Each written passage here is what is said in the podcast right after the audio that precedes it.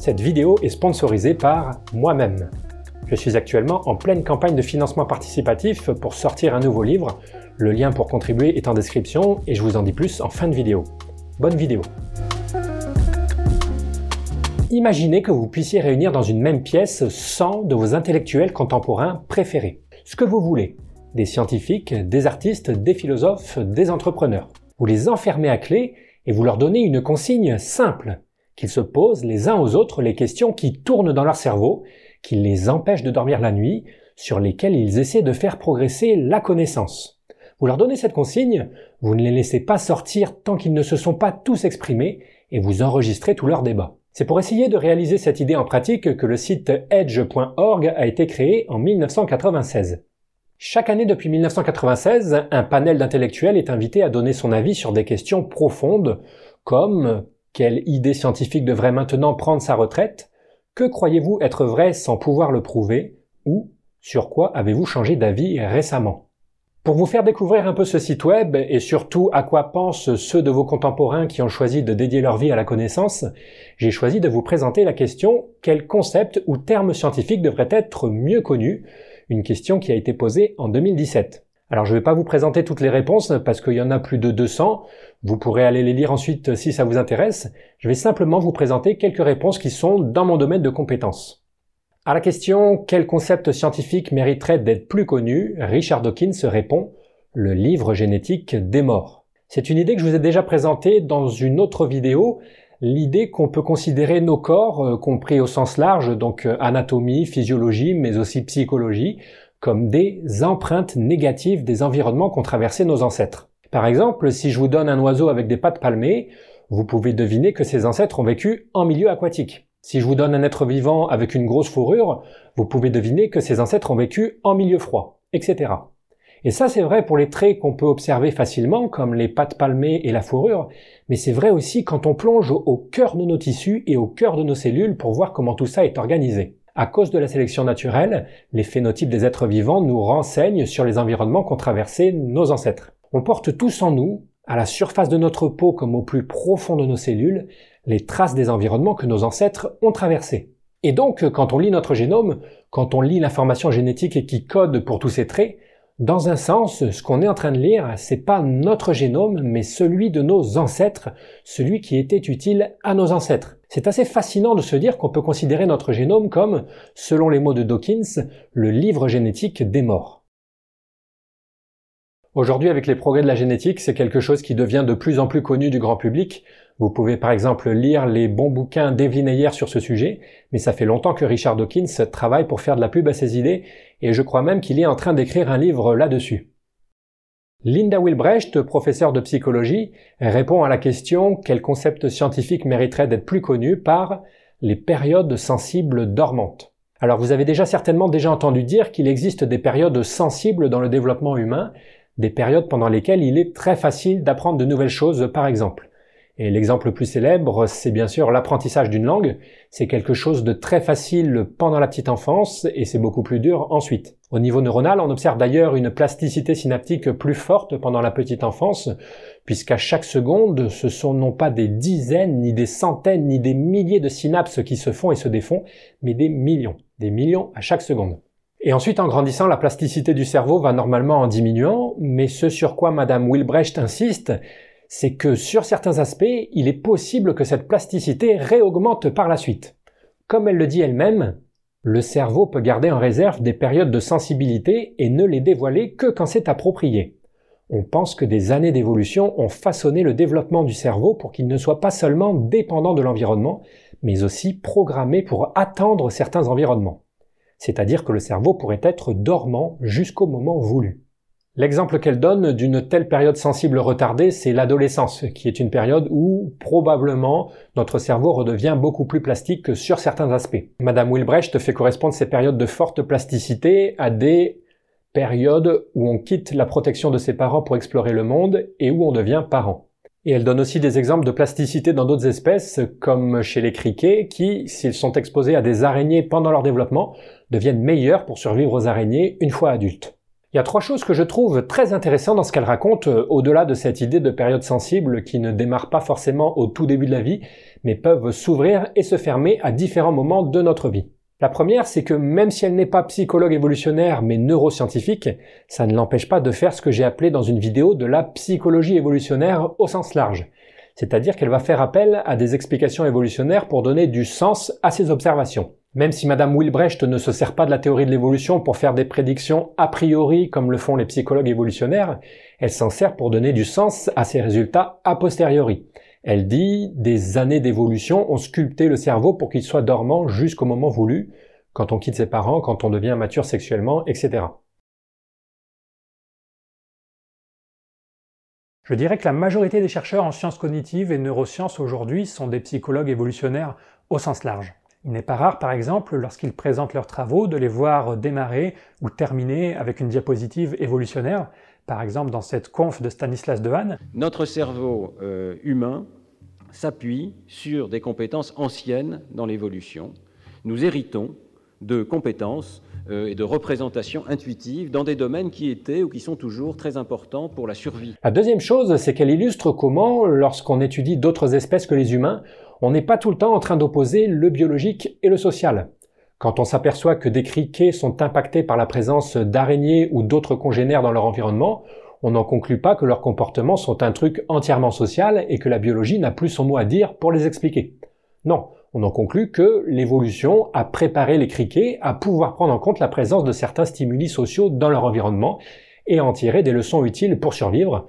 On appelle ça de la plasticité phénotypique et on en conclut que la biologie et le social sont importants pour comprendre le comportement, que ce ne sont pas deux choses opposées. C'est ce qu'on devrait faire aussi pour l'humain quand on se rend compte qu'un certain environnement social influence les comportements, ça ne devrait pas nous conduire à rejeter l'importance du biologique et de l'évolution. Et enfin, Madame Wilbrecht conclut en disant que quand de l'argent est disponible pour des interventions éducatives ou sanitaires, la connaissance des périodes sensibles devrait devenir un aspect central des interventions.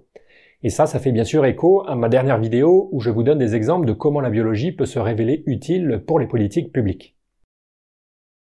Passons maintenant à la réponse de Richard Thaler, prix Nobel d'économie 2017, qui est connu pour être un des pères fondateurs de ce qu'on appelle l'économie comportementale, donc la branche de l'économie qui étudie la prise de décision, mais à partir de données expérimentales plus que de modèles théoriques comme on peut le faire dans d'autres branches de l'économie.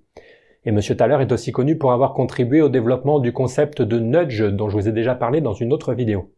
Et il nous propose de mettre en valeur le concept de pré-mortem qui consiste à imaginer comment un projet qui vous tient à cœur pourrait terminer en misérable échec. Vous connaissez peut-être déjà le concept de post-mortem qui est une analyse a posteriori d'un projet qui a échoué. Et eh bien là, le pré-mortem, c'est la même chose mais avant qu'un projet n'échoue.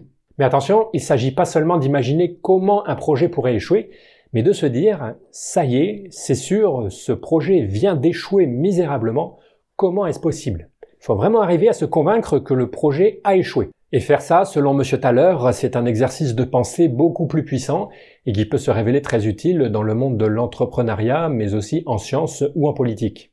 Passons à Brian Eno. Vous voyez, il n'y a pas que des scientifiques qui donnent leur avis sur ce site web.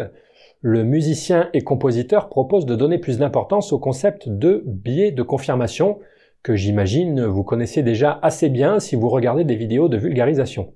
Le biais de confirmation, c'est la tendance à ne s'attarder que sur les informations qui confirment ce que l'on croit déjà. Et Brian Eno se contente d'un commentaire laconique. La grande promesse d'Internet était que plus d'informations allaient mener automatiquement à de meilleures décisions. La grande déception est que plus d'informations mènent en fait à plus de possibilités de confirmer ce que vous croyez déjà. Bon, il y a un peu de recherche là-dessus, c'est pas forcément vrai dans tous les cas, mais il y a une autre version de cet argument qui est de je sais plus qui et que je trouve assez pertinente, c'est qu'on pourrait croire que les personnes plus intelligentes seraient moins sujettes au biais de confirmation, alors qu'en fait elles se servent de leur intelligence avant tout pour produire plus d'arguments ou des arguments plus sophistiqués pour nourrir leur biais de confirmation. Mais l'intelligence n'immunise pas du tout contre le biais de confirmation, et personnellement, je trouve que de façon générale, c'est une qualité beaucoup trop surcotée dans nos sociétés, pour cette raison, mais aussi plein d'autres. Passons maintenant à la réponse d'Elena Cronin, philosophe et codirectrice du Centre pour la philosophie des sciences naturelles et sociales. Elena Cronin choisit de parler de l'importance de la prise en considération des spécificités de chaque sexe pour construire des sociétés plus justes. En fait, elle parle exactement de l'idée que j'ai évoquée dans ma dernière vidéo, que les différences de préférence pour des métiers ne sont peut-être pas seulement dues à la socialisation, et qu'elles ne sont donc peut-être pas des discriminations à combattre absolument. Je ne développe pas plus que ça, mais je le mentionne pour vous montrer qu'il y a beaucoup de personnes bien intentionnées qui pensent la même chose, et vous pourrez aller lire tranquillement ce qu'elle raconte si vous le voulez. Terence Sejnowski, chercheur en neurosciences computationnelles, nous propose comme concept qui devrait être plus connu les algorithmes. Il définit les algorithmes comme des recettes étape par étape qui nous permettent d'atteindre un but, et ces algorithmes sont partout, nous dit-il, dans nos ordinateurs évidemment, mais aussi dans la façon dont notre ADN dirige la construction de notre corps, ou dans la façon dont nos neurones changent leur connexion avec leurs voisins. Et M. Sajnowski nous parle aussi des recherches sur les automates cellulaires hein, qui montrent que des comportements très complexes peuvent être obtenus à partir de règles très simples, à partir d'algorithmes très simples. J'ai choisi de mettre ce concept d'algorithme en valeur non seulement parce que je pense comme l'auteur que c'est un concept dont la puissance explicative n'a pas encore été complètement explorée, mais aussi parce que le mot algorithme est un mot que j'emploie souvent moi-même pour désigner les programmes que l'on a dans la tête et que ça me vaut encore parfois de recevoir des commentaires moqueurs euh, du type est-ce que ces algorithmes sont codés en Python ou en C++ Mais vous devez savoir que c'est quelque chose de tout à fait banal en sciences cognitives de considérer que les opérations qu'effectuent nos neurones dans nos têtes puissent s'apparenter à des algorithmes. Si vous avez une définition abstraite d'un algorithme, comme celle de M. Sejnowski, de recette étape par étape qui dit comment atteindre un but, ou celle que j'utilise souvent de processus qui fait des calculs sur des informations reçues en entrée pour produire une sortie, c'est tout à fait adapté d'utiliser le mot algorithme ou programme pour parler de ce qui se passe dans notre cerveau. C'est pas quelque chose de spécifique à la psycho-évo, ça se fait en sciences cognitives depuis des dizaines d'années. D'ailleurs, on retrouve cette idée un peu plus loin chez quelqu'un d'autre, avec un chercheur en biologie de l'évolution qui affirme tranquillou en passant que notre cerveau n'est qu'une collection de molécules qui suivent les lois de la physique, notre cerveau est simplement un ordinateur fait de viande. Donc il n'y a aucun mal à parler d'algorithmes et de programmes pour désigner ce qui se passe dans notre cerveau. Ça ne veut pas dire bien sûr qu'il n'y a aucune différence avec ce qui se passe dans un ordinateur, mais c'est pas erroné non plus si vous restez à un niveau abstrait de définition. Daniel Lieberman, qui fait de la biologie de l'évolution humaine, veut nous parler du concept de mismatch, qu'on pourrait traduire par concept de l'inadéquation ou concept de décalage. Inadéquation à quoi? Inadéquation à notre environnement. C'est l'idée que, sur certains aspects, l'environnement dans lequel on vit ne ressemble plus à l'environnement dans lequel on a évolué, et que par conséquent on est probablement mal adapté sur certains aspects. C'est un concept évidemment important en psychologie évolutionnaire, je vous en ai déjà beaucoup parlé dans cette vidéo, mais c'est un concept aussi important en biologie de l'évolution en général, pour au moins deux raisons selon M. Lieberman. D'abord parce que le mismatch, l'inadéquation, c'est une force évolutionnaire puissante qui transforme rapidement les organismes. Par exemple, quand l'alimentation de nos ancêtres a changé il y a quelques milliers d'années, pour passer d'une alimentation basée sur la chasse et la cueillette à une alimentation basée sur l'agriculture, le manque de vitamine D associé a fait que la couleur de peau des humains s'est éclaircie très rapidement. Ou en tout cas, c'est ce vers quoi tendent les recherches actuelles, pendant longtemps, on avait pensé que l'éclaircissement de la peau des humains s'était fait progressivement il y a plusieurs dizaines de milliers d'années, mais ça pourrait en fait être quelque chose de beaucoup plus récent et abrupt dû à un changement d'alimentation, puisqu'on pense que les humains, il y a quelques milliers d'années, ou tout du moins un certain groupe d'humains, avaient encore la peau foncée en Europe. Et le concept d'inadéquation est aussi important pour M. Lieberman parce qu'il est probable qu'il explique beaucoup de nos maladies. Il note par exemple que chez les chasseurs-cueilleurs, une fois qu'on a réussi à survivre jusqu'à l'âge adulte, on vit généralement vieux, jusqu'à 68, 78 ans, et que des maladies comme l'hypertension, les maladies du cœur ou le diabète sont quasiment inconnues dans ces populations. Ces maladies sont donc probablement en grande partie dues à nos environnements modernes, et elles peuvent être évitables si on arrive à changer ces environnements.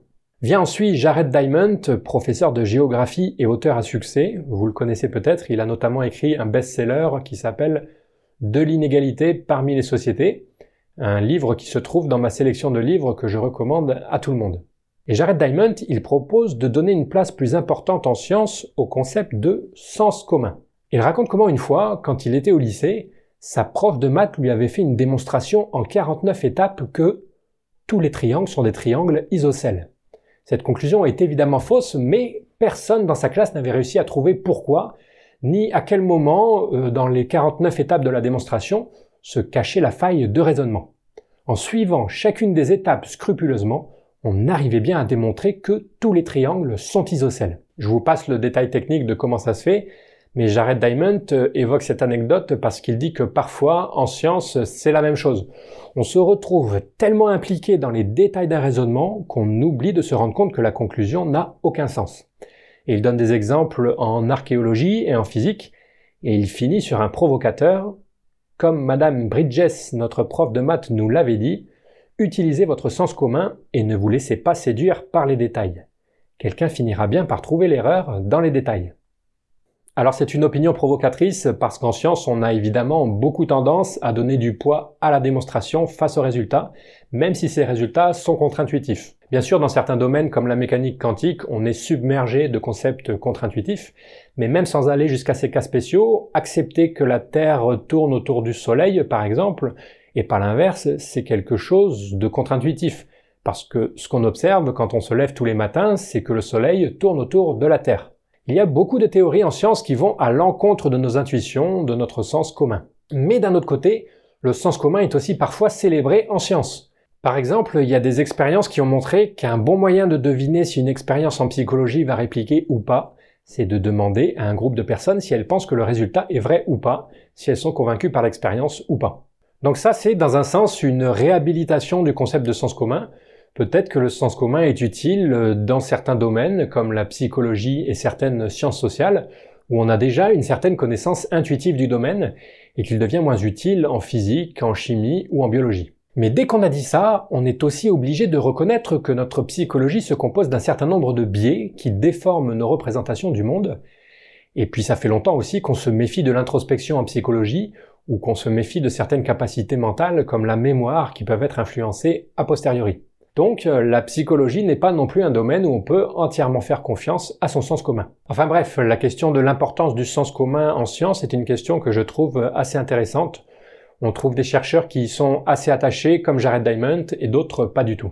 Robert Plomin, un généticien du comportement, insiste sur l'importance du score polygénique dont je vous ai déjà parlé dans ma dernière vidéo, ce score qui nous permet d'expliquer des pourcentages importants de variabilité dans les comportements en agrégeant des centaines ou des milliers de variations dans la séquence d'ADN. Bruno Giussiani, directeur européen des TED Talks, veut donner de la visibilité au concept de croissance exponentielle.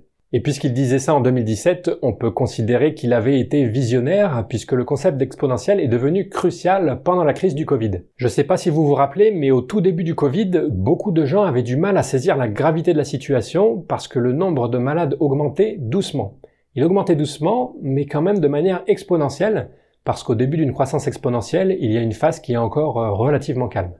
Mais ensuite, après cette phase tranquille, vient la phase où la croissance est hors de contrôle et c'est cette phase qu'il est assez difficile d'appréhender psychologiquement parlant. Puisqu'on vient de parler de concepts contre-intuitifs, le concept d'exponentiel en fait certainement partie.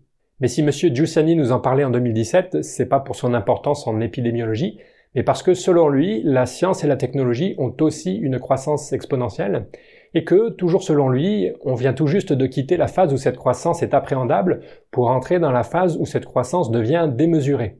Pour le pire comme le meilleur, c'est pas non plus un texte catastrophique. Monsieur Giussani fait simplement remarquer que nos sociétés, nos gouvernements, nos institutions ne sont pas préparés à cette croissance exponentielle. Bon perso, les angoisses sur notre capacité à gérer le progrès ne m'ont jamais trop convaincu. Et puis dans un monde où l'énergie va devenir limitée, le progrès ne va probablement pas continuer à croître de la même manière. Mais il est certain que ce concept d'exponentiel est un concept important qui devrait être mieux connu, comme nous l'a montré la crise du Covid. Et nous allons terminer avec Barnaby Marsh qui souhaite insister sur le concept d'humilité, humilité face à ce que nous ne savons pas et humilité face à la possibilité de se tromper, même sur des choses dans lesquelles on a autrefois eu confiance. Comme il le dit lui-même, en ce moment même, quelqu'un quelque part dans le monde est en train de questionner quelque chose que nous tenions tous pour certains, et cela changera radicalement notre futur. Comme le disait l'entomologiste Richard Southwood à ses étudiants à la fac, rappelez-vous que peut-être 50% de ce que vous allez apprendre n'est pas tout à fait vrai, voire carrément faux. C'est votre boulot de trouver où de nouvelles idées sont nécessaires. Et ça me semble être une conclusion parfaite pour vous inciter vous aussi à réfléchir à quelles idées que je vous ai présentées aujourd'hui sont probablement fausses. Je m'arrête là, si vous voulez creuser un peu plus tout ça, vous pouvez aller faire un tour sur ce site web edge.org, mais attention, vous pourriez y passer des jours entiers. Déjà, il y a une vingtaine de questions recensées, je vous en redonne quelques-unes pour aiguiser votre curiosité. Quelle idée est dangereuse? Qu'est-ce qui vous rend optimiste? Quelles questions ont disparu? Mais en plus, chaque question est répondue par des centaines d'intellectuels, et chaque intellectuel peut faire appel à des concepts qui vous demanderont pas mal de travail personnel. Ça peut se transformer en vrai trou de lapin si vous n'y prenez pas garde. Et petit avertissement quand même, si vous allez sur ce site, certaines des choses que vous allez lire sont extrêmement spéculatives, parce que c'est quelque chose d'encouragé là-bas, et parce que les universitaires adorent spéculer dès qu'ils n'ont plus besoin de mettre des références à chaque affirmation comme ils le font dans un article scientifique. Donc attention, il n'y a rien qui vous assure que ce que vous allez lire sur ce site est vrai, ni même pertinent. Il y a des intellectuels qui sont complètement hors sol, et il y en a d'autres dont la discipline est engluée dans une crise de réplicabilité. Mais si vous arrivez à garder un peu de recul sur ce que vous lisez, vous devriez quand même passer un bon moment. Enfin, je termine en vous rappelant que je suis en pleine campagne de financement participatif pour publier un nouveau livre qui parlerait des questions éthiques et politiques autour des recherches sur la biologie du comportement humain, et en particulier de si ces recherches sont un obstacle au progrès social. Le but c'est de produire une version améliorée de ma dernière grosse vidéo, mais ça ne pourra se faire que si on atteint les 500 précommandes, et à l'heure où je tourne cette vidéo, elles ne sont toujours pas atteintes. Alors si jamais un tel livre vous branche, ou si vous voulez faire découvrir ces sujets à vos proches, le lien pour contribuer est en description. Merci d'avance.